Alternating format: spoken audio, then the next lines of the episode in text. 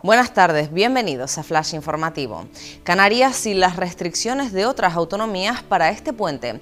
El fin de semana de la Constitución comienza con frío y con las restricciones de movilidad entre la mayoría de las comunidades que insisten en la importancia de evitar aglomeraciones y mantener las precauciones para no aumentar los contagios. Las islas, de momento, mantienen abierto el territorio.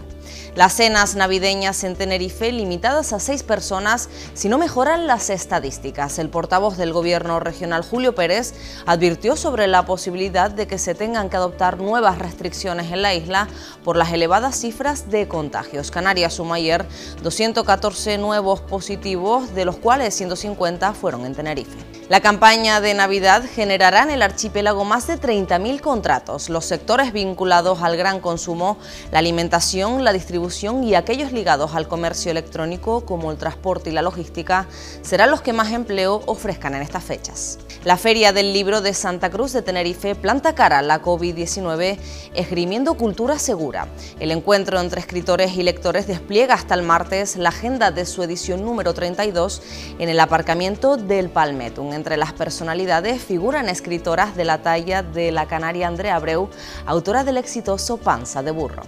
Más noticias en diariodeavisos.com.